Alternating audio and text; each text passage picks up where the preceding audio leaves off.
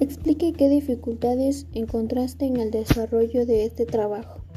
El trabajo no tenía mucha dificultad. Lo que me causó la más dificultad es encontrar la medida aritmética.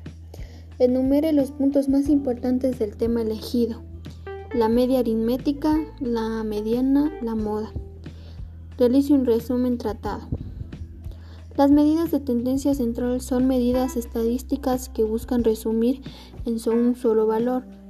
Un conjunto de valores representan un centro promedio en torno al cual se ubican los valores.